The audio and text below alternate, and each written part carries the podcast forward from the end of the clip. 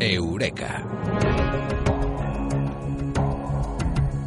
Y vamos a hacer otra invitación a nuestros oyentes eh, que ahora mismo busquen el blog de ciencia de la mula Francis.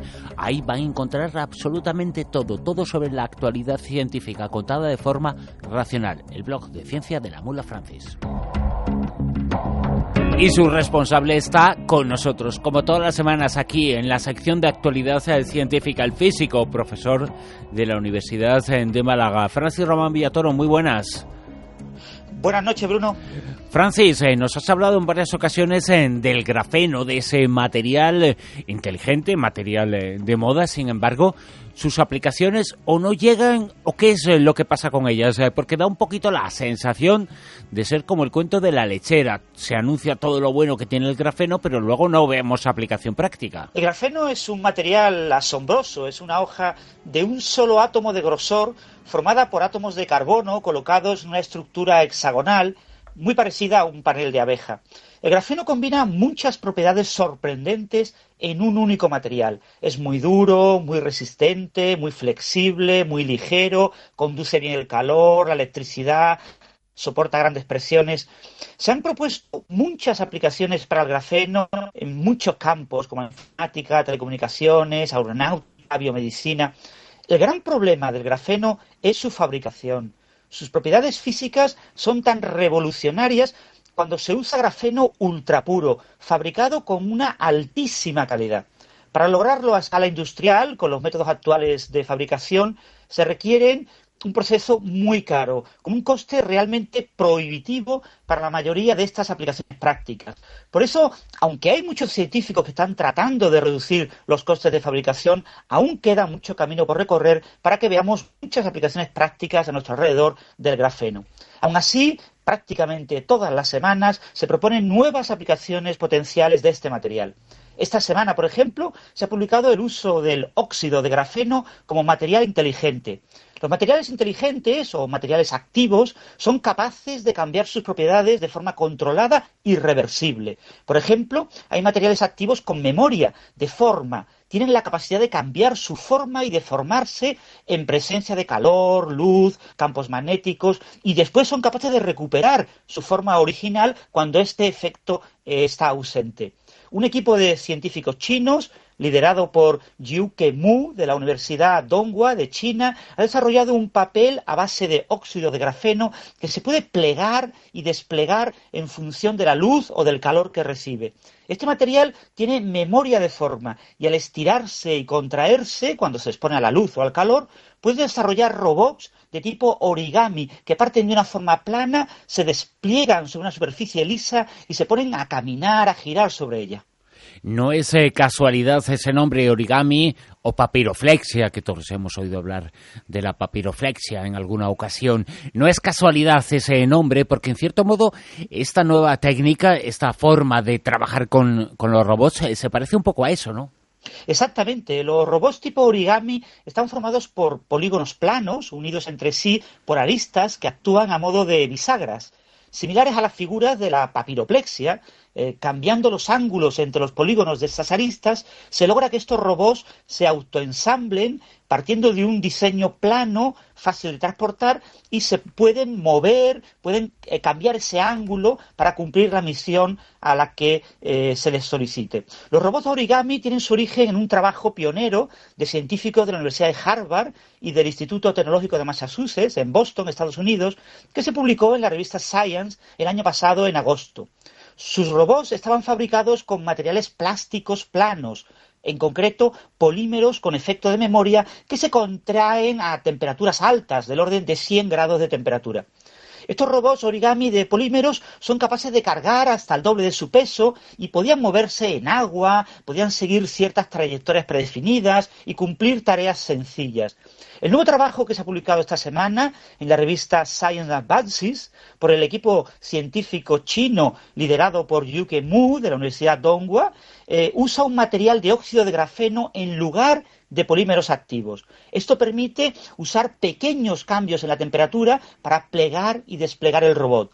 Gracias al uso del grafeno, estos nuevos robots de origami son más ligeros, más resistentes, son capaces de soportar hasta cinco veces su peso, se pliegan y se despliegan mucho más rápido, de forma más suave que los de polígonos activos, gracias al grafeno que tiene una gran conductividad eléctrica y térmica y por lo tanto que puede absorber eh, las excitaciones, la luz o el calor muy rápidamente y puede responder rápidamente a estos estímulos y por lo tanto puede tener aplicaciones eh, prácticas en el futuro. Ese pasado, esa leyenda negra que existe con el grafeno, en esta ocasión parece que no se va a cumplir. Bien, la gran ventaja de los nuevos robots origami basados en papel fabricado con óxido de grafeno respecto a los basados con polímeros activos es que se pueden fabricar a temperatura ambiente, lo que implica menor consumo energético y facilita su industrialización. Hay que recordar que la mayoría de los materiales con memoria de tipo polímero se fabrican a temperaturas muy elevadas. Sin embargo, como ocurre con otras aplicaciones de grafeno, ahora mismo la gran barrera industrial es el precio de fabricación del óxido de grafeno de alta calidad. Siendo más barato fabricar óxido de grafeno que grafeno puro, todavía su coste es eh, bastante caro, es excesivo. El artículo del doctor Mu y sus colegas presentan varios prototipos de diseño relativamente sencillo.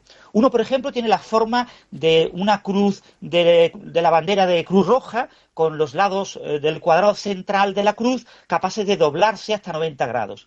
Al incidir luz infrarroja de un láser en estos lados, se pliegan muy rápidamente, del orden de unas dos décimas de segundo, y el cuadrado central de la cruz se levanta como apoyado por cuatro patas sobre la superficie. Controlando esta luz incidente mediante el láser, se logra que este robot origami se ponga a caminar sobre la superficie, incluso que gire y cambie de dirección. El movimiento es un poquito torpe, pero se trata de un prototipo relativamente sencillo.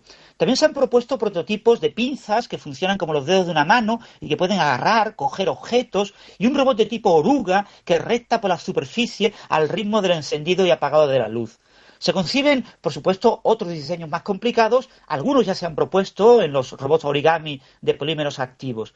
Desde el punto de vista de las aplicaciones prácticas, el grafeno tiene la ventaja de que es un nanomaterial. Se pueden fabricar microrobots, nanorobots con cierto posible uso en biomedicina, pues serían capaces de trabajar en condiciones fisiológicas, por ejemplo, como nanosensores robóticos que se moverían dentro del cuerpo humano en función de la luz, la temperatura, el pH o la humedad de los tejidos vivos. Con lo cual, Francis, se podrán usar estos eh, robots origami también para crear músculos. Sí, músculos artificiales. En ingeniería de tejidos, la posibilidad de utilizar estos robots origami de grafeno es una cosa que se ha propuesto. Y no solo músculos. También podemos desarrollar, por ejemplo, paneles solares que se orienten hacia la posición del Sol sin necesidad de usar motores ni energía externa, solamente con la luz del sol que irradia sobre los paneles. También se ha propuesto algo muy curioso, ropa inteligente que cambie de forma y de estilo dependiendo de la temperatura corporal o de los cambios ambientales. Las aplicaciones potenciales de los robots origami basados en papel dióxido grafeno son casi infinitas.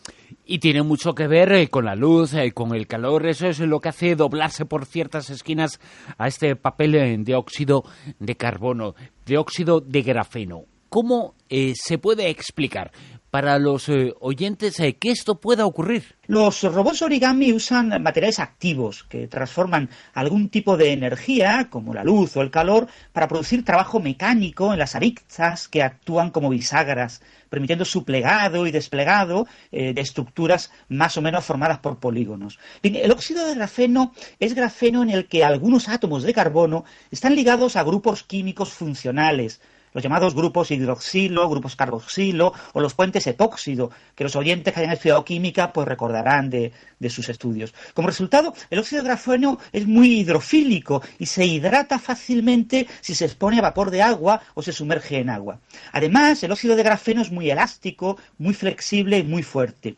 Pero para lograr el autoplegado de ciertas zonas eh, que van a actuar como bisagras, se marcan estas zonas en el papel de óxido de grafeno y se deposita sobre ellas un grafeno, de, un óxido de grafeno reducido con eh, polidopaminas. Esto se llama el GOPDA.